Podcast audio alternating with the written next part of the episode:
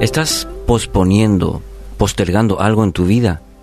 Cuidado con dejar siempre todo para mañana, con esa famosa frase, no dejes para mañana. Y en Eclesiastés capítulo 11, versículo 4 dice, si tú esperas condiciones perfectas, nunca harás nada. En esta versión, muy interesante. Te repito, si tú esperas condiciones perfectas, nunca harás nada.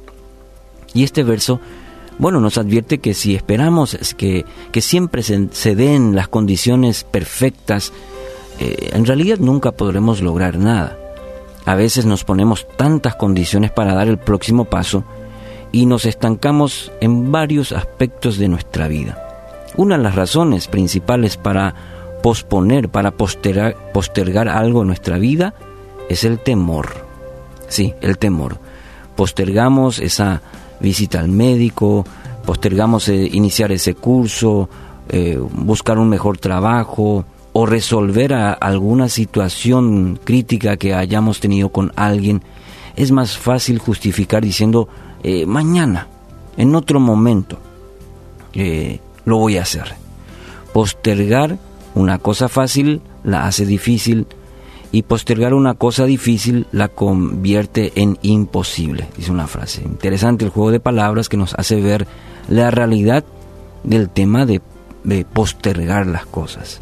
Tenga mucho cuidado con ello porque la postergación puede convertirse en una atadura que lo paraliza.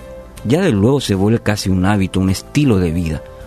Y aún de grande una persona sigue postergando aún en los detalles de repente le puede robar el gozo, le puede robar la paz, llevándolo a la ansiedad y a la depresión.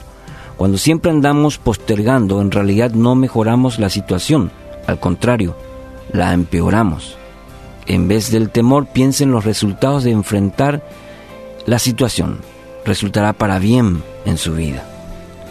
Tanto su vida como su entorno también van a cambiar. A Dios le agrada la persona diligente, Fíjese lo que dice Proverbios 12:27. Posee una gran riqueza y esa es la actitud que le agrada a Dios y le, le abre mayores bendiciones a su vida. Así que quiero animarle en esta mañana, en este día, que reflexione en aquello que quizás está postergando en su vida.